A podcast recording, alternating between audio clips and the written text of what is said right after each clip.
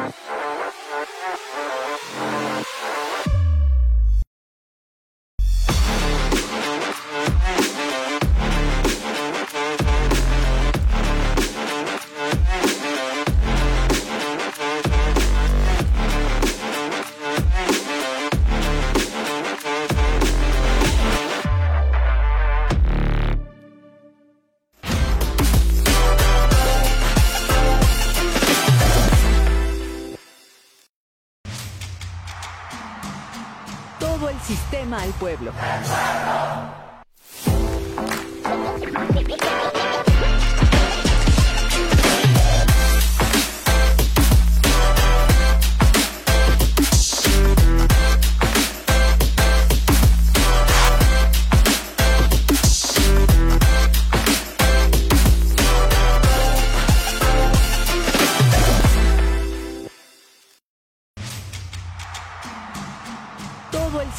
Al pueblo.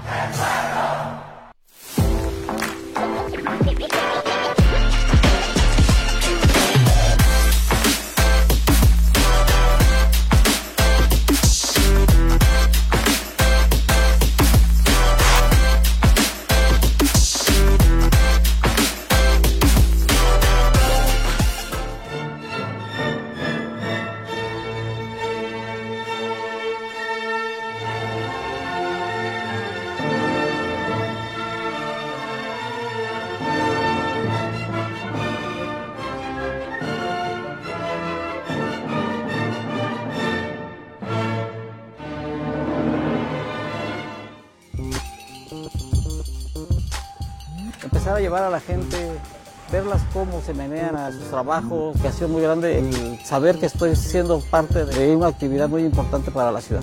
Para mí mi unidad significa casi como estar descansando en mi casa. En los usuarios de familia, voy a gusto, brindando un servicio, tratando de hacer lo mejor posible día a día. Todo, todo lo que tengo profesionalmente me lo ha dado Ruta. Me encanta lo que hago. Incluso por eso ingresé aquí, porque me encanta manejar, me, encanta andar tras el volante. Siento que cualquier persona que anda atrás de un volante de transporte público, más que nada, tiene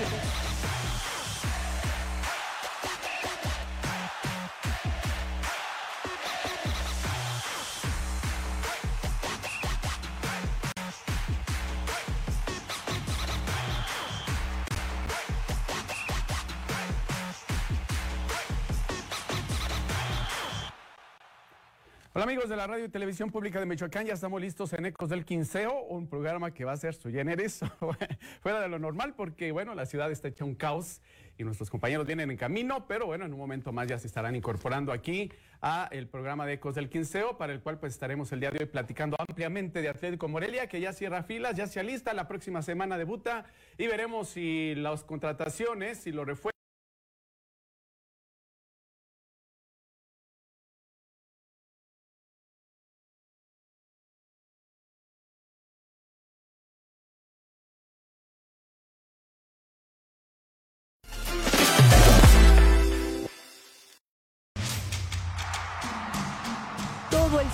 al pueblo. eh, eh, repetir el campeonato para ser eh, bicampeones y esto en el camino que los lleva al objetivo final que es el ascenso. Estos y otros temas también como el de los Juegos Nacionales de la CONADE que siguen cosechándose medallas. Ya estaremos también platicando con algunos de los protagonistas, entre otros temas que abarcaremos el día de hoy aquí en Ecos del Quinceo con mi buen amigo Eder Ávila, que bueno, pues ahora nos toca. Mi estimado Ismael, ¿cómo estás? Eh, un programa eh, muy atípico, ¿no? Por lo que se presenta actualmente en la ciudad de Morelia. Eh, ojalá que nuestros compañeros se puedan integrar pronto, pero el deporte no para y tampoco para Ecos del 15. Sí, por supuesto, hay que sacar el programa adelante y lo vamos a hacer con mucho gusto.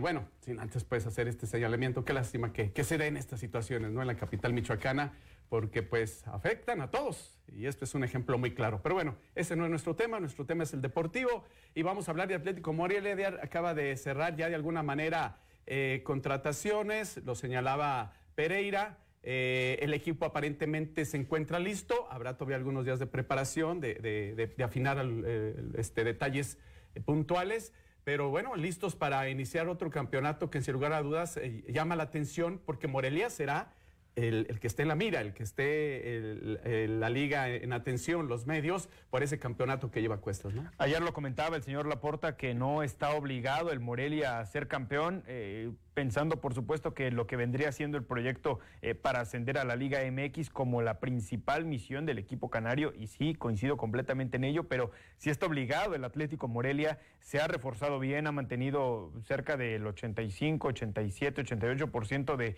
eh, el plantel que fue campeón, salió en algunos futbolistas importantes, tal es el caso de eh, Gael Acosta, Ulises Zurita y demás, pero más allá de eso, eh, se han reforzado en posiciones, salvo la de Carlos Gael Acosta, es la única posición que no se ha reforzado para el Atlético Morelia y la portería que también registró bajas. Registró bajas en la portería con eh, Miguel Ángel Núñez, registró bajas en la saga de la defensa en lo que respecta a la lateral por eh, derecha, que era el caso de Ulises Zurita, que ya no venía teniendo el mismo protagonismo que en torneos pasados registra la baja ahí, registra la baja en el medio campo, en el caso de Vicente Poggi, que eran los eh, principales eh, que tomaba en cuenta Ricardo Baliño en cada uno de sus esquemas. Y adelante, pues no registra bajas, salvo lo de Carlos Gael Acosta, como ya lo mencionaba, pero ya ha reforzado las otras dos posiciones, eh, con el caso de Andrade y, también con el de El Tocayo, ¿no? De apellido, Zurita. Más allá de eso, considero que sí le haría falta al Morelia ese extremo por izquierdo, por derecha, que pudiera tener esa eh, plurifuncionalidad eh, para tener todavía una mayor eh, penetración en el ataque canario, pero siendo sinceros, el Morelia con esto puede competir, Ismael. con esto le compite a cualquier equipo de la liga. No, y más como lo hemos señalado en el transcurso de los programas, porque tienes una base, ¿no? Que al final de cuentas eso es lo importante. En el deporte conjunto la continuidad es parte fundamental y esa la tiene Morelia. Yo sí soy de la idea de que es una obligación de Morelia repetir el campeonato para cumplir con el objetivo inmediato que tienen mientras no se dé el ascenso y eh, esperar a que así se dé porque tiene las herramientas en torno para hacerlo. ¿Por qué? Porque ya señalamos, tiene una base. Se supone que estos refuerzos que vienen van a apuntalar, van a reforzar al equipo, por algo son refuerzos, por la respuesta del público que hasta el final estuvo en las gradas y que no dudamos sea la misma historia en el siguiente torneo por eh, todas las condiciones que se están dando para que el conjunto michoacano eh, tenga eh, las facilidades de seguir compitiendo, de seguir este, aportando en esta liga y bueno, ya esperando también lo que se vaya dando a nivel administrativo dentro de la liga de expansión, que se vayan abriendo algunas otras opciones, algunas otras posibilidades, porque, porque también viene por ahí otro ingrediente, Eder, no sé si por ahí lo pudiste observar, de Tampico Madero, que van a reestructurarlo ahora una vez que se, se fue de liga de expansión. en este tiempo. Y, vienen con buenos proyectos, porque ya tienen entrenador, ya tienen todo. Entonces parece que puede ser un proyecto serio que podría darle un plus también a, ya sea Liga de Expansión o Liga MX. No, y se desprende Grupo Orlegui de, de lo que venía siendo Tampico Madero, no le eh, funcionó ahí hasta cierto punto desde la perspectiva administrativa de ellos, seguramente es un tema de negocio. No le funciona, eh, la multipropiedad es algo que está pues respaldado por la Federación Mexicana de Fútbol, algo que ha durado muchísimo tiempo y que han tratado de eliminar, pero que se ha acentuado con la eh, protagonismo o injerencia que ha tomado en la Federación Mexicana de Fútbol y en el fútbol mexicano mismo, Grupo Orlegui, ¿no? Con el caso de Atlas, con el caso de Tampico Madero, eh, también por ahí con Santos Laguna. Entonces, se ha acentuado y esto le, abre la puerta, pues seguramente a una, nueva oportunidad eh, de, negocio en el caso de Tampico Madero. Pero en lo que respecta al Morelia, eh, yo sí percibo que tendrá que cuidarse también de los nuevos estrategas técnicos que han caído y han recalado, o, o la danza de técnicos que ha venido consigo en este mercado veraniego.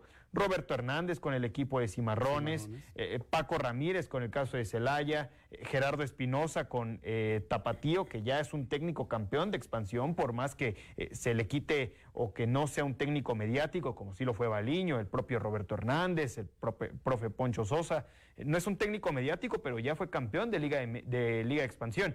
También hay que revisar lo que haga el profesor Alfonso Sosa con el equipo de Leones Negros, que apenas tomó el cargo Ismael y sí no ha llegado a instancias finales y, y, con ello me refiero a la gran final, pero sí ha marcado un antes y un después de la dinámica con la que venía trabajando el equipo de la Universidad de, eh, Autónoma de Guadalajara. Mira, hay, hay, muchos puntos ahorita que señalas entrenadores que, que, van a presionar a Morelia para buscar el título, para ser el mejor. Uno de ellos es ese de Roberto Hernández. Sí. ¿Tú crees que no querrá ganar a Morelia, no querrá superarlo. Y no, y no tanto. No, ya lo dijo, ¿eh? Sí, lo, como lo dijo ayer. Y no tanto por el hecho de, de, de, de, hacerlo por orgullo, sino por él también posicionarse como entrenador, por algún momento poder venir a, a, a dirigir al equipo, ¿no? ¿Y de qué manera atraes la atención? Pues pegándole al que se mantiene en la parte alta.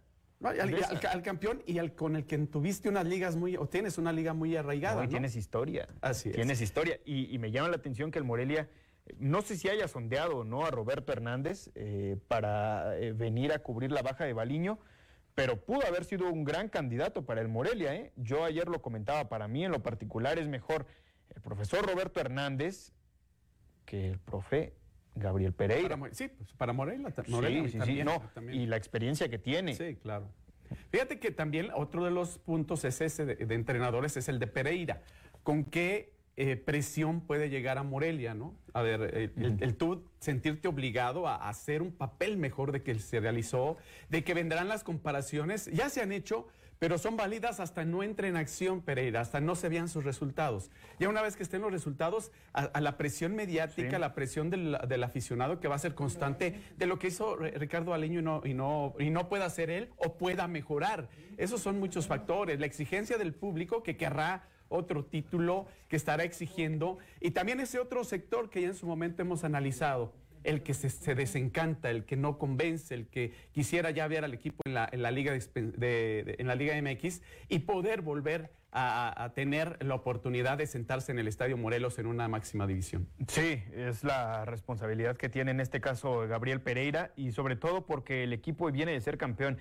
Fíjate, es muy difícil, eh, considero que es incluso más difícil, Ismael, tomar un equipo que viene de lograr o de estar en la parte más alta de su historia reciente, como es Liga Expansión, ser campeón de Liga Expansión, haber llegado al campeón de campeones, a pesar de no haberlo ganado, llevaron las cosas hasta instancias de penales, me parece que es culpa del Morelia, pero ese ya es otro tema, no es tema de otra discusión. Pero el Morelia, a fin de cuentas, estaba en lo más alto. Así. Y cuando llega Gabriel Pereira, es más fácil tomar un equipo que viene en crisis, porque, hombre, si viene en crisis, pues con poco que juegue mejor con relación a lo que hacía anteriormente, se va, a, se va a ver muchísimo mejor, o sea, se va a notar la diferencia, pero corres el riesgo que después de haber sido campeón, tomar un equipo que está en lo más alto, mantener ese nivel, es complicado y es un reto importante para Gabriel Pereira, eh, que ya se cansaba de echarle flores al Morelia, incluso en lo que venía siendo el Media Day previo a la gran final de la Liga. Y fíjate que no es el hecho eh, eh, de estar arriba en lo estadístico, es estar arriba en el nivel. Porque si buscas un ascenso, yo, yo ya lo señalaba en su momento, eh, que me interesaría mucho conocer, ojalá tengamos la oportunidad en su momento de platicar con algún directivo, cómo está el proyecto para el ascenso, ¿no? Si ya lo están sí. iniciando si, el objetivo ahorita es a mediano plazo y posteriormente será eh, ya eh, exclusivamente para esa posibilidad de ascender, ¿cómo es el proyecto a manera inmediata? Porque también podríamos pensar, o se está dando a, a cómo va surgiendo, a cómo va, va saliendo. Eh, entonces sí sería interesante para poder hacer una evaluación y una crítica objetiva de la exigencia que pueda tener Morelia desde este campeonato. Eh, ¿no? Es que también todo radica en torno a los objetivos, que sí, es claro. lo que está buscando. Y si busca el Morelia ser campeón, porque también la, las posibilidades que se tienen de ascender a la Liga MX, pues de alguna, de alguna manera están cortas.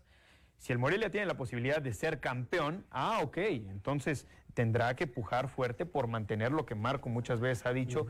Entre más tengas chances de ser campeón y seas el equipo campeón, reditúes lo que eh, la afición está manejando, lo lleves al terreno de juego, seas campeón, vas a tener más posibilidades de acaparar la atención, Ismael.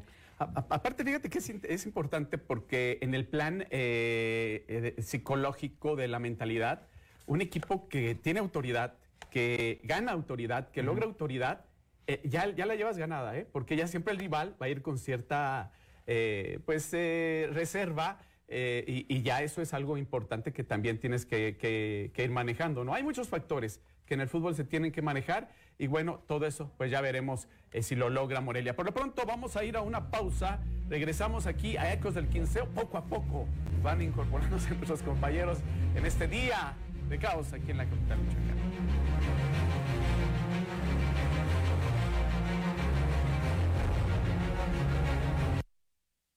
Bienvenidas y bienvenidos a Tabú. ¿Ustedes qué opinan? ¿La brujería es una ciencia? ¿El tarot es una ciencia? Ser bruja es estudiar mucho, mucho, mucho. Eh, no, no es algo tan, tan sencillo. Pues he visto cosas que, la ciencia, pues hasta donde había sido mi entender, lo contradecía. Entonces a través de la toma del sapo se inhala con una vaporización. Todo el sistema al pueblo. ¿Sabes cuántas empresas hay detrás de este desayuno? Las que hacen el pan, la leche, las servilletas. ¿Lo ves? Las empresas son parte importante de nuestra vida. Además, generan 8 de cada 10 empleos. Somos millones de empresarios y colaboradores trabajando para que a todos nos vaya mejor. Voz de las empresas. Consejo de la Comunicación. Enfrentemos juntos el cáncer infantil. Programa para familias cuidadoras de niñas y niños con cáncer. Inscríbete y mientras el paciente está en tratamiento, recibirás un apoyo mensual para transporte, hospedaje o alimentación. Regístrate en bienestar.michoacán.gov.mx. Gobierno de Michoacán. Honestidad y trabajo.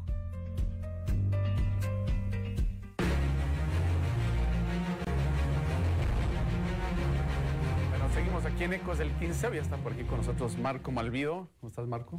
¿Qué tal, Ismael? por aquí de regreso. Ya, ya estamos de regreso. Sí, un poco complicado llegar. Sin embargo, pues eh, con mucho gusto para seguir platicando de los temas deportivos que tenemos bueno, pues estábamos hablando precisamente de Atlético Morelia, eh, de las expectativas que hay, de la posibilidad de los entrenadores también, las exigencias que tienen como entrenadores.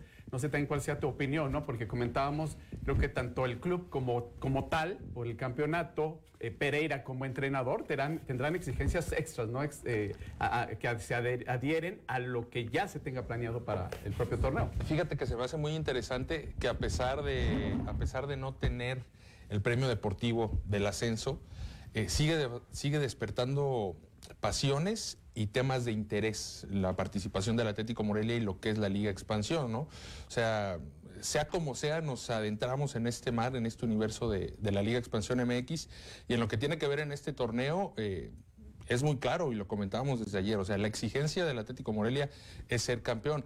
No va a ser sencillo porque sí, la llegada de un nuevo cuerpo técnico, eh, sobre todo implica un proceso de adaptación. Pero, eh, dado lo que ya mostró Gabriel Pereira en Cimarrones de Sonora en esta misma categoría y lo que ya mostraron la mayoría de los jugadores en el Atlético Morelia, las herramientas están puestas para que el equipo vuelva a levantar la, la copa. Sí hay otros equipos que se reforzaron muy bien, eh, no va a ser tan sencillo, me parece, como el torneo anterior, que para mí el torneo anterior, Morelia, cuando apretó el acelerador, no tuvo rivales enfrente. Vamos a ver si puede repetirse en, este, en esta ocasión.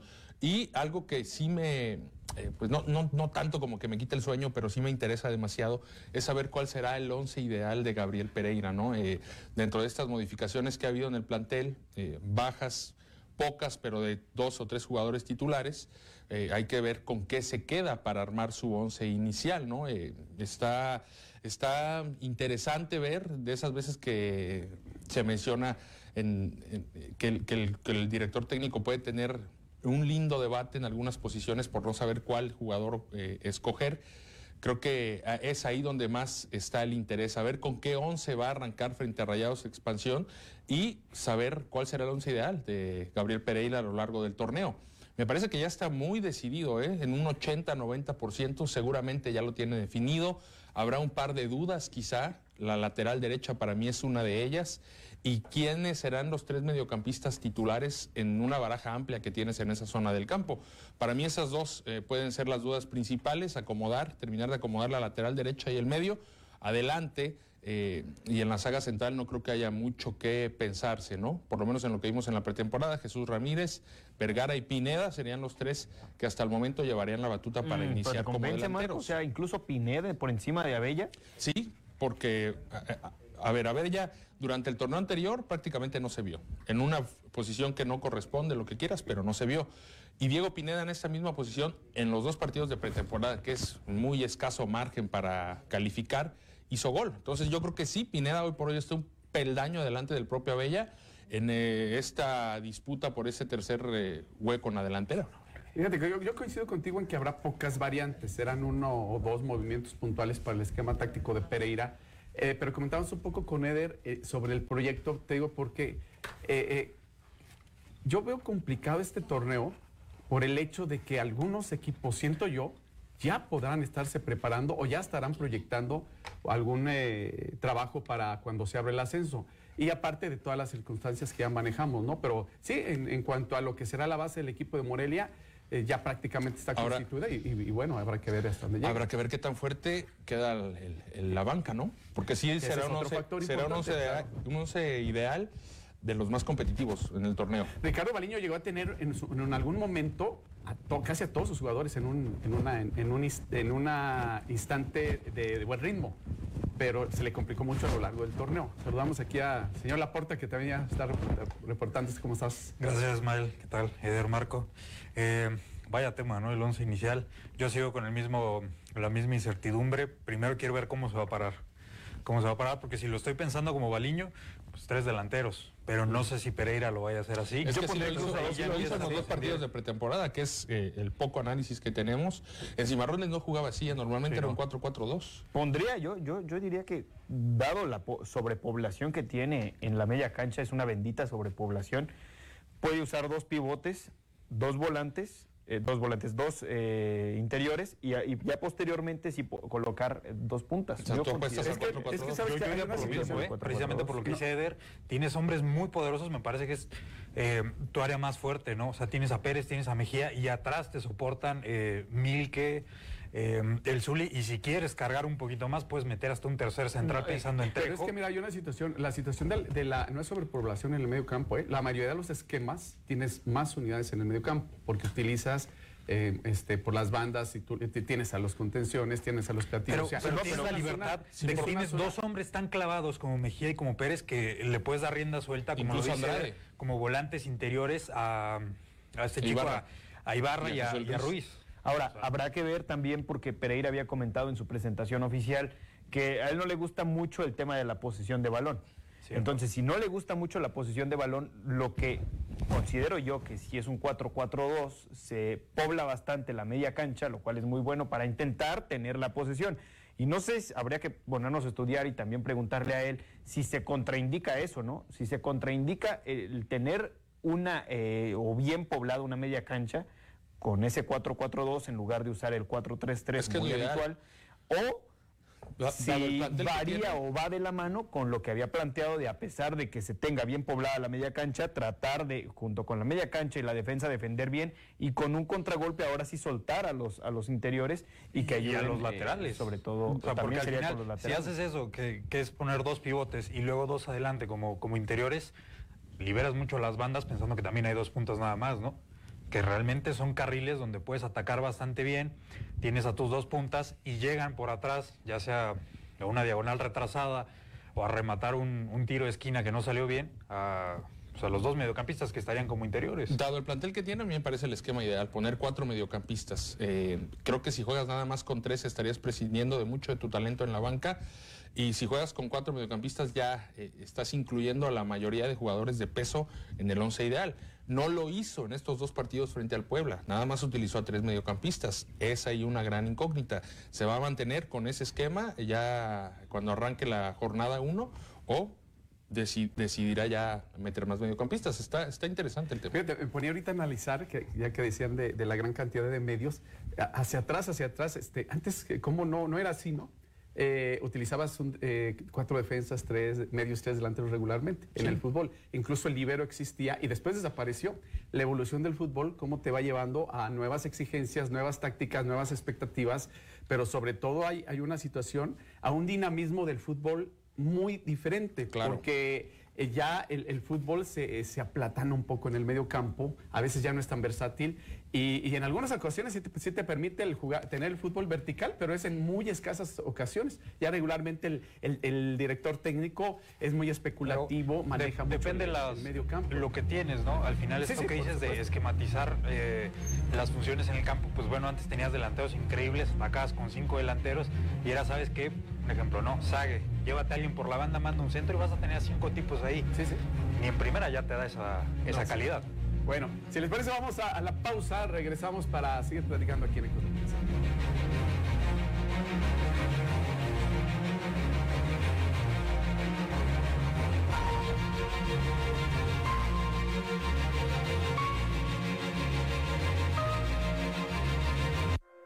Michoacán queremos mujeres libres, autónomas y fuertes. Con el programa Fuerza Mujer, te esperamos para que lleves a cabo tus proyectos o abras tu negocio. Tenemos créditos y capacitación para ti.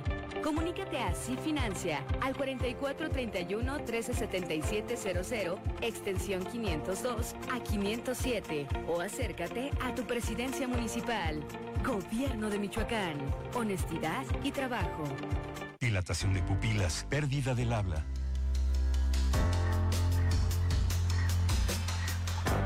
Dolor de piernas, sudoración intensa.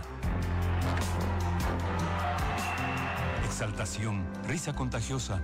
Así que, ¿y si hoy mejor te das una sobredosis de vida? Se siente exactamente lo mismo y no te destruye. Si necesitas ayuda, llama a la línea de la vida, 800-911-2000. Para vivir feliz no necesitas meterte nada. Porque tu auto no es de chocolate. Legalízalo antes del 20 de septiembre. Para conocer los requisitos y sacar cita, ingresa a la página www.regularizauto.sspc.gov.mx. El trámite es sencillo. Puedes hacerlo tú mismo sin costo extra y obtener placas de Michoacán en un solo día. Mayores informes al 911. Gobierno de Michoacán. Honestidad y trabajo.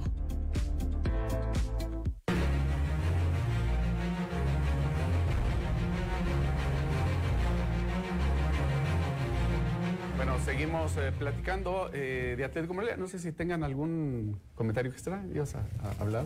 Pues para concluir nada más, eh, yo esperaría que Gabriel Pereira tenga un 11 ideal. Esto no significa que vaya a jugar siempre con ese mismo 11, pero sí que sea la alineación más fuerte del Atlético Morelia. Tiene algunos cambios o algunos recambios de lujo, pero no en todas las zonas. Tiene esa misma profundidad del Atlético Morelia. Eso y también me gustaría ver eh, mayor participación de juveniles. Ojalá que ya se le dé la posibilidad de debutar a Diego Chávez, que tengo entendido va a permanecer perdón, en el plantel. Y algún otro elemento que venga desde abajo, ya sea de H2O Purépechas o de las visorías que se hicieron recientemente, eso sería muy bueno también, ¿no? Que, que alguno de los jugadores michoacanos fuera eh, consolidándose en la medida en la que no hay todavía ascenso a primera división. Vamos, tienes posibilidad de darle juego a los chavos. Y o sea, no, no hay esa exigencia máxima. Marco, compañeros, eh, creo que Pereira nunca había tenido un plantel donde la diferencia entre titulares y no titulares haya sido tan superlativa. O sea, corta, ¿no? en, en- exactamente, bueno, tan, tan larga más bien. O sea, en, en Cimarrones tenías titulares, estaba Acuña, pero realmente no había tantos jugadores de ese nivel que pensaras, híjole, me voy a la banca y tengo que confiar que Acuña va a regresar en su mejor nivel o le doy el, que tiene el mejor momento. O sea, creo que acá esas diferencias las tienes más. Por ejemplo, si Santiago Ramírez llega a bajar su nivel, ¿de verdad tienes a alguien que le vaya a competir y que vayas a confiar más en ese momento que en la calidad que te puede llegar a dar? Jesús Ramírez, eh, Mejía, Pérez. ¿Realmente hay quien lo sustituya sí. que de repente puedas sí. pensar, Sí, le voy a dar que tiene el momento? En el medio campo sí, por supuesto. ¿Y en las demás zonas? Si no está Mejía, puede estar Andrade. Si no está Andrade, puede estar Ruiz. Si no Imagínate está una, Ruiz, puede estar una Pérez. mala rachita entre En la portería y en el centro delantero, me parece que ahí sí no tienen ese recambio, ¿no? Santiago Ramírez y Jesús Ramírez. Fuera de esos dos, la mayoría sí tiene. Bueno, pues si les parece vamos a cambiar de sede, pero también con el fútbol michoacano, porque Reboceros pues sigue en reestructura, siguen, eh, ahora sí que lo que nos señaló en algún momento eh, en entrevista a Martín González, nuevo presidente del equipo, están dándole otra cara y ya también el estadio ah, se está rehabilitando por ahí la zona de vestidores, están pintando los exteriores del estadio. Va bien todo. eh, hay que recordar que se mencionó también la posibilidad de embutacar. Ojalá se logre hacer. Siempre el embutacado le da una, una imagen muy, mucho, muy diferente a un, a un estadio. Pero bueno, ahí va Reboceros, a cuando menos hasta ahorita, en esa situación de cambio y de crecimiento y mejora que, que ojalá se refleje en lo deportivo, no ya administrativo. Desde afuera se palpa como una transformación. ¿eh? Acá a la distancia desde la capital michoacana es lo que podemos observar.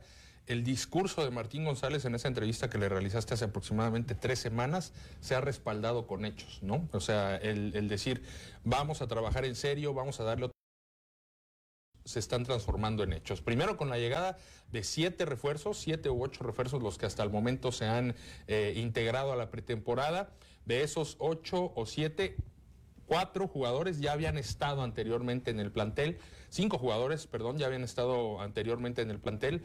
E, e incluso en aquella temporada en la que clasificaron y no pudieron jugar por temas administrativos.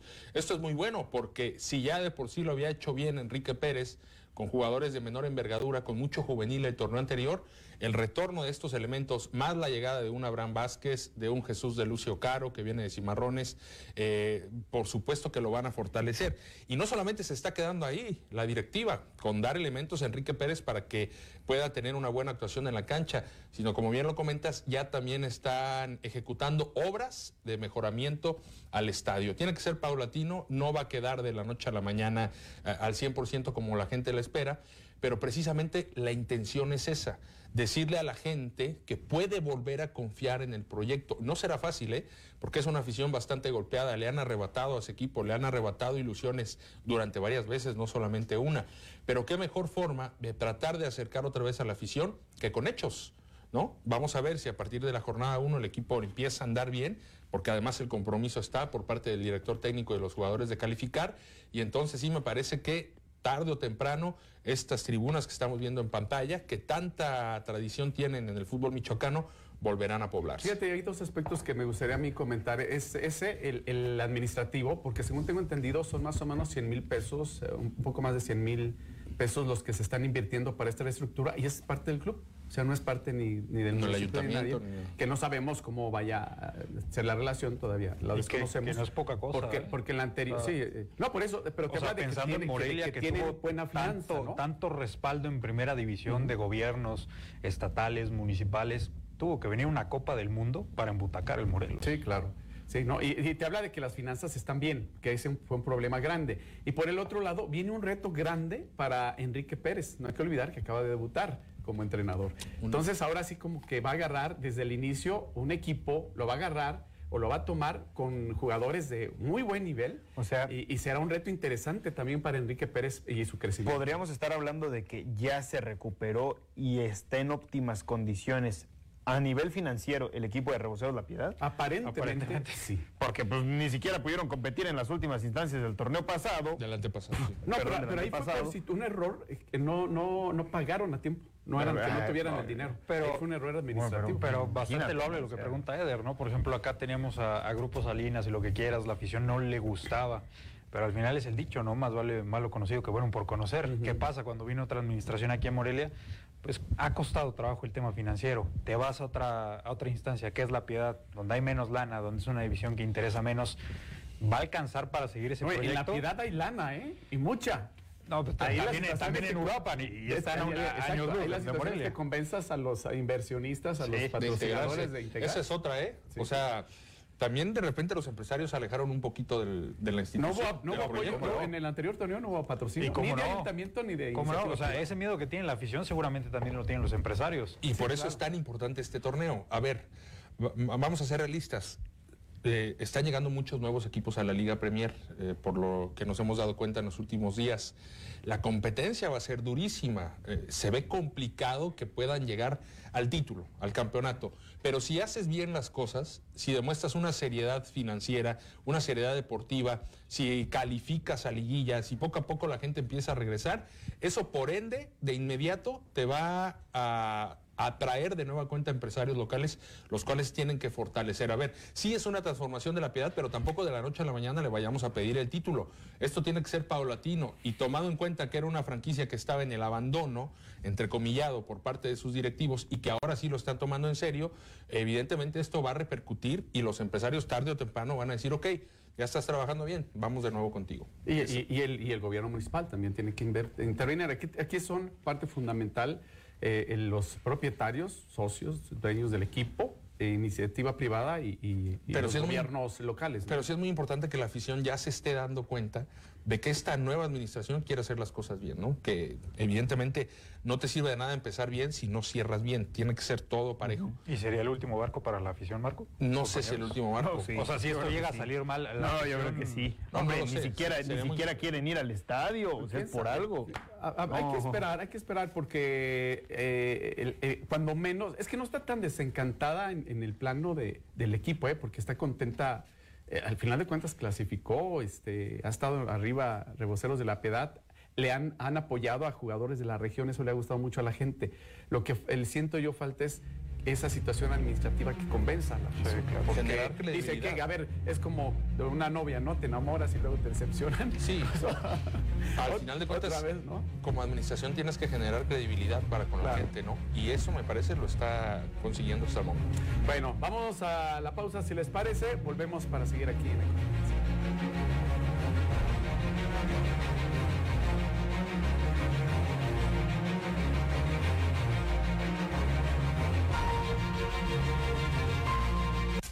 una campaña del Instituto de Capacitación para el Trabajo del Estado de Michoacán, 520 personas privadas de la libertad en el Centro Penitenciario de la Piedad se vieron beneficiados con cortes y arreglo de cabello. La gestión y trabajo que la coordinación del sistema penitenciario realiza para mejorar la calidad de vida de los internos también rindió frutos en el penal de Lázaro Cárdenas, donde Itzocual Medina, dueño de una barbería, decidió iniciar su labor altruista con el corte de cabello a 15 personas privadas de la libertad en ese centro, actividad que, dijo, realizará de manera continua con el apoyo de sus alumnos.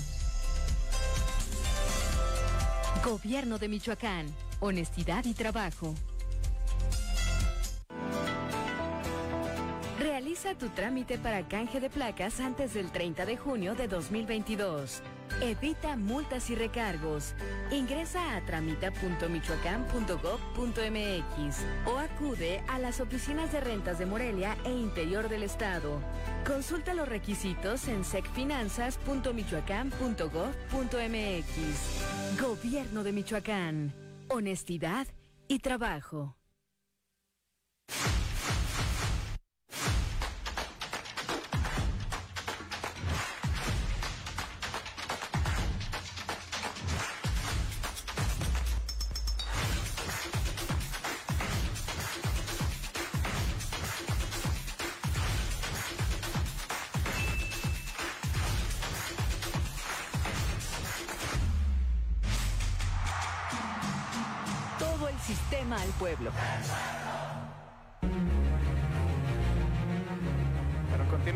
Ecos del Quinceo y pues ya simplemente para terminar el tema de reboceros, suerte a, los nuevos directivos, a la afición, que ojalá se tengan los resultados que buscan. ¿Cuál es tu pronóstico? Y, pues esperar también la situación de aguacateros que no da señales de vida hasta el momento, perdón. ¿Tu pronóstico para reboceros esta temporada? Esta temporada. Sé que es difícil. Solo te puedo decir que lo veo positivo, ¿eh? Positivo. Solo. ¿Hasta dónde pueden llegar? No, porque algo dice muy real eh, Marco. Es dura, Muchos equipos están armando muy bien ahí en esa, en esa Sí, eh, es una liga que, nada más para cerrar, alrededor de 50 jugadores que estaban en Liga Premier la temporada pasada dieron el salto a expansión. Y eh, eso significa que está avanzando la Liga Premier. Van a integrarse muchos nuevos equipos. Todavía ni siquiera hay fecha de cuándo arrancará la temporada. Hay que estar al pendiente. Así es. Bueno, y vamos a cambiar de tema porque ya tenemos en la línea telefónica a Luis Eduardo Tello Martínez. El día de ayer por la noche allá en Hermosillo, Sonora, eh, pues eh, obtuvo medalla de oro para Michoacán en el atletismo de los Juegos Nacionales de la CONADE. Una muy buena actuación porque pues fue la prueba, mm, digamos, reina, la prueba máxima del atletismo, que son los 100 metros planos, y le damos la, o le agradecemos a, este, a nuestro amigo Tello que nos eh, reciba esta llamada. ¿Cómo estás, Luis Eduardo? Hola, ¿qué tal? Mucho gusto. Oye, pues eh, contento con esta medalla, sin lugar a dudas, ¿no? Pero sobre todo, ¿qué significa para ti en una sede tan difícil? Eh, sé que fue un poco por la noche, pero de cualquier forma eh, la situación climatológica es parte fundamental. ¿Cómo, cómo sentiste y cómo eh, estás saboreando esta medalla? No, pues la verdad es que fue una, es, una gran satisfacción porque pues la verdad es que no estamos acostumbrados a este tipo de calor tan asfixiante. Estábamos a, a 42 grados y luego más aparte algunas de las condiciones de que la, la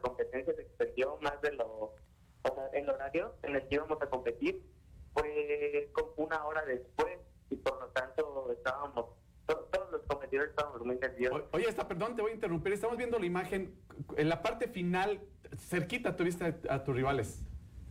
¿Cómo? Digo, estamos viendo la imagen de tu carrera, la parte final tuviste pegadito a tus rivales.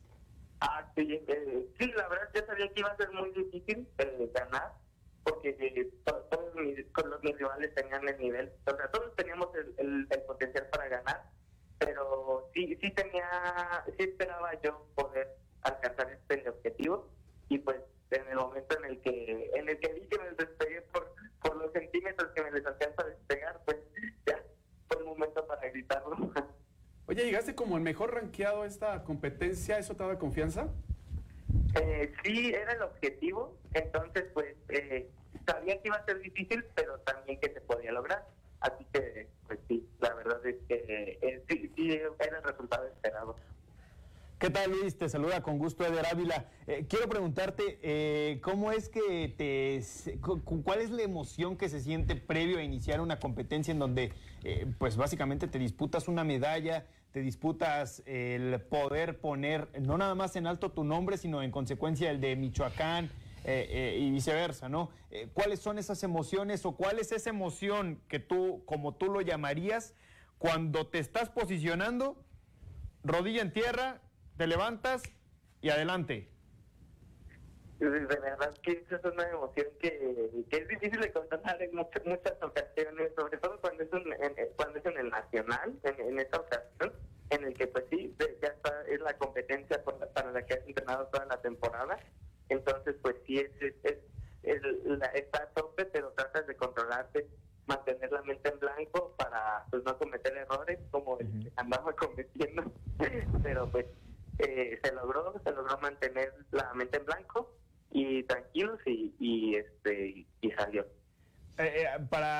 es este triunfo, eh, Luis? ¿A quién tiene dedicatoria esta, esta presea? No, pues la verdad que a mi familia que, desde allá, desde Morelia, vinieron a verme. Hay una foto que tengo con ellos ahí justo después de ganar, que, que vinieron mi hermano, mi papá, mi mamá y, también a mi, a mi tío, que también es mi entrenador, que sin él pues tampoco nada de, sin, sin, ninguno de ellos nada de esto sería posible. Joel Arturo Martínez, su entrenador. Muy bien. Eh, Luis, te saluda Marco Malvido. Eh, enhorabuena por este gran triunfo. ¿Cuánto tiempo hay que prepararse? ¿Cuánto? O sea, es, es una prueba que en 10 segundos, 82 centésimas, te dio el primer lugar nacional. Pero ¿cuánto tiempo hay detrás de preparación para lograr este oro?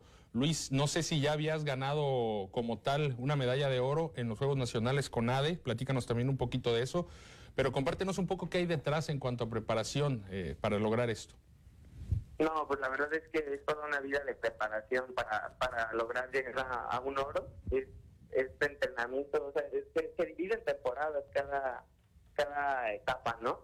O sea, es una temporada de un año pero pues la verdad es que vienes trabajando, mejorando desde muchísimos años anteriores y pues tienes que cuidar tu alimentación, eh, no lesionarte y pues la verdad es que eh, en, todo eso, ah, el, aspecto psicológico también es algo muy importante, es algo que vas manejando desde, pues, desde años anteriores que vienes agarrando experiencia y, es mi primer oro. Eh, ya había conseguido un bronce en 2019 digo, él, había quedado lejos del logro el año pasado y el año de la pandemia, pues, que, se diga. Y pues hasta ahora que se logró hacer, pues, eh, es, es todo años de preparación en, todos los aspectos que le comenté. Y pues, hasta, pues, hasta ahora se logró. El tema psicológico, importante el que lo mencionas, porque como ya lo comentaba nuestro compañero Ismael Herrera, llegabas a esta carrera con el mejor tiempo entre todos los competidores. ¿Eso no te aumentó la presión de alguna manera? Eh, el decir, seguramente todos van eh, por mi marca, ¿no? Todos saben que yo soy el rival a vencer porque traigo el mejor tiempo. ¿De qué manera manejas eso mentalmente? Sí, eh, muchas veces eh, como como llegas como el favorito, por así decirse, es este y, como vas en el centro de, la pista, pues sí, sí llegas a, sentirse como que a veces si te se te quedan viendo los rivales, digo, este vato otra vez va, en primer lugar, pero este pues eh, como, le digo, o sea, es, en ese momento pues todos somos los somos rivales fuertes y cada quien trata de focalizarse nada más en su propio carril y tratar de pues hacer su propia competencia y enfocarse en los demás para pues para desempeñarse de una mejor manera. Oye, ¿cuáles son eh, eh, los siguientes planes eh, en tu carrera ahora después de este logro? Pues el, sábado compito otra vez, son los 200 metros pues esperemos traernos el oro, también va a ser difícil, pero pues se puede lograr también de la misma manera traernos otro oro. Eh, ¿Te queda nada más esa prueba en Juegos Nacionales? Sí, el, los 200 metros y ya concluye mi participación este año. Y posterior a Juegos Nacionales ya acaba la temporada, el ciclo competitivo. Sí, al parecer sí, ya, ya con, con esa conclusión mi temporada. Oye, ¿dónde eres más fuerte, en los 100 o los 200? Pues he entregado mejores resultados en 100 metros, pero este año en 200 metros también estoy muy fuerte, así que espero también poder entregar un oro para, para el 200. Bueno, pues eh, te deseamos lo mejor, eh, Luis Eduardo, sobre todo por este logro y reconocer mucho a Joel Arturo Martínez porque la verdad es un trabajo excelente, no solo contigo, sino con varios atletas aquí michoacanos. Y, bueno, ojalá que, que, también se reciban los apoyos necesarios porque bueno, es algo fundamental. Gracias, Luis Eduardo. Sí, muchísimas gracias. Y sí, mencionar eso de, del entrenador, que la verdad es que no solamente me ha apoyado a mí, sino muchísimos más atletas de, que, van a venir en la próxima etapa y, otro que está aquí y espero que sí obtenga el reconocimiento que merece. Así es, gracias, gracias. Sí, actualmente en esta primera etapa están 12 atletas michoacanos, vienen más fases y pues por ahí podría estar. Eh, también en esta prueba, Francisco González, él fue bronce en los 1500 metros, también de Michoacán, y el día de hoy está entrando en acción Arturo Alarcón, también estará Lluvia González, el primero en vallas y la segunda en los 5.000 metros planos, que también tienen posibilidades para Michoacán dentro del atletismo, que es una de las disciplinas, no hay que perder la, la, visión que más aporta también medallas a Michoacán. Desde hace mucho, ¿eh? Sí, desde hace mucho, y es por tradición, digamos. El trabajo del Club Satopec, que es el club eh, precisamente de Joel Arturo Martínez, el entrenador de Luis Tello, está eh, por demás evidenciado que ha sido muy positivo. No han pasado administraciones y ahí está de forma vigente siempre este entrenador dándole a Michoacán atletas que pueden llegar a hacer esto, ¿no? Ya nos decía el propio Luis, a 42 grados centígrados, no es fácil adaptarte y enhorabuena, todo el mérito para él y para su entrenador. Felicidades, ya, ya platicaremos con ellos y por supuesto a Sergio Barajas, que también tiene una escuela previa mucho, muy interesante y en su momento podremos platicar con ellos. Vamos a la pausa, si les parece, regresamos aquí en Conferencia.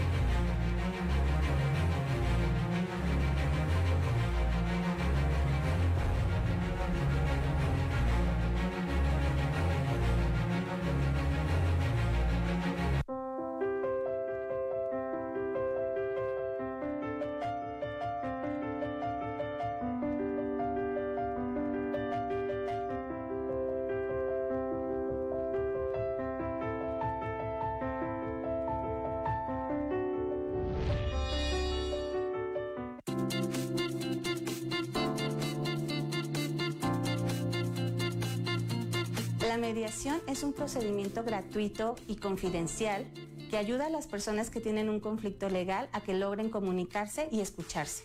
La persona mediadora es quien ha sido capacitada para ayudar a dialogar de manera pacífica y a fin de que puedan resolver sus diferencias de una manera ágil y rápida. En el Centro Estatal de Justicia Alternativa y Restaurativa del Poder Judicial atendemos asuntos familiares como divorcio, custodia, convivencia familiar, alimentos y algunos relacionados con temas de herencia, así como conflictos por propiedades, posesiones, contratos, adeudos y muchos otros que constituyan un conflicto legal entre dos o más personas. Si te interesa nuestro servicio, puedes acudir directamente al centro o si estás en un proceso judicial, puedes solicitarlo directamente al juez. Estamos siempre listos para atenderte. Y recuerda que hablando se entiende la gente.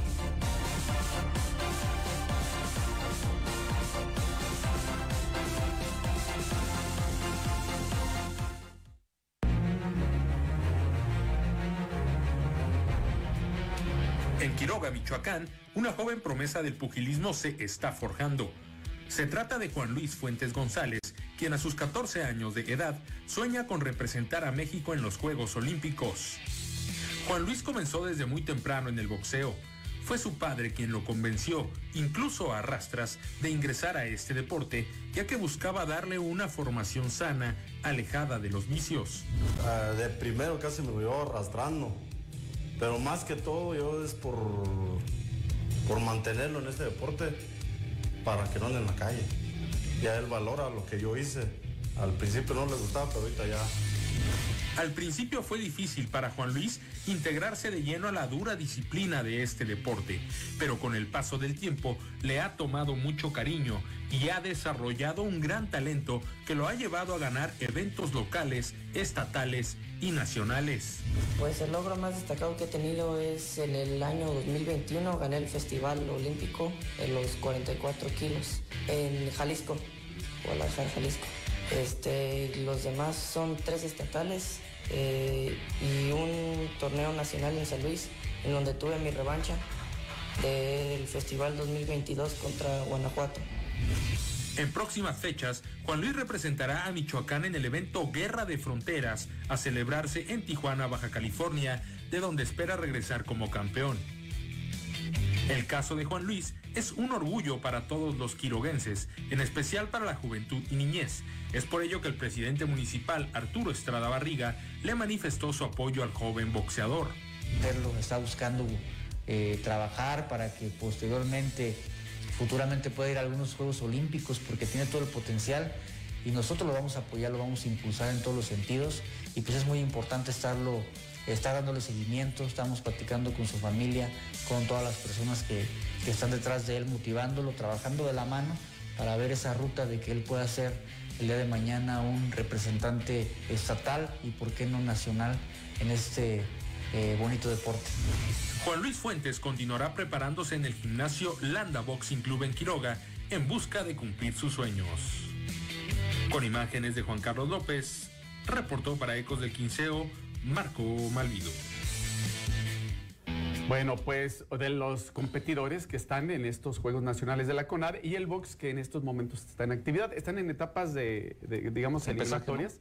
Eh, ya Están en empezarán- eliminatorias, ya sí, arrancaron hoy. empezarán por ahí a surgir medallas, yo creo, hoy por la tarde o mañana, no he checado bien el calendario, eh, donde pues hay que resaltar, así como resaltábamos dentro del atletismo a, a- a Joel Martínez, eh, actualmente el, el equipo de, de fuerte pues es el de Zaguayo, eh, de Gerardo? Cárdenas.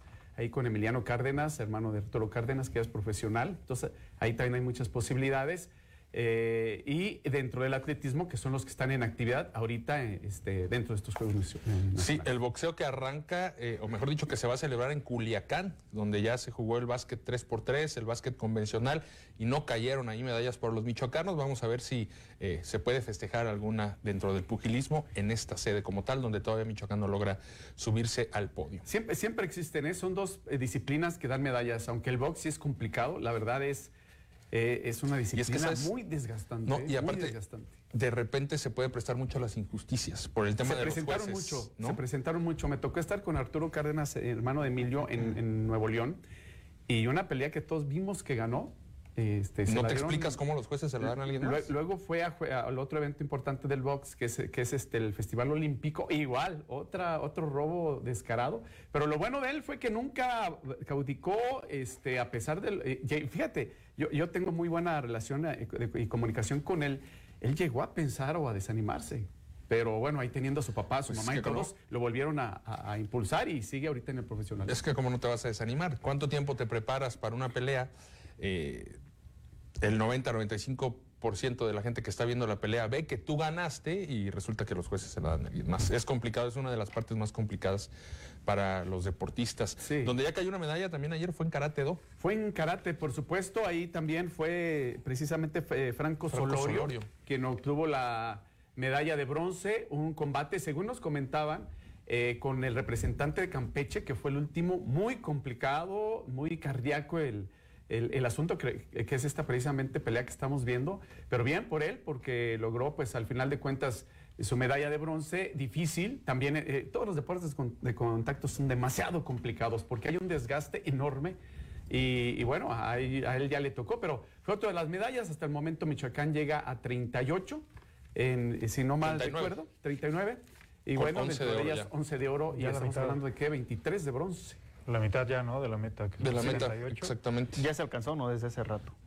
Pues el, el día de ayer con estas tres se llegó a 39, ya es- prácticamente se tiene la mitad de la meta, ubicados en el lugar número 19 del medallero, parece que por ahí tenemos el gráfico, si no, bueno, lo comentamos.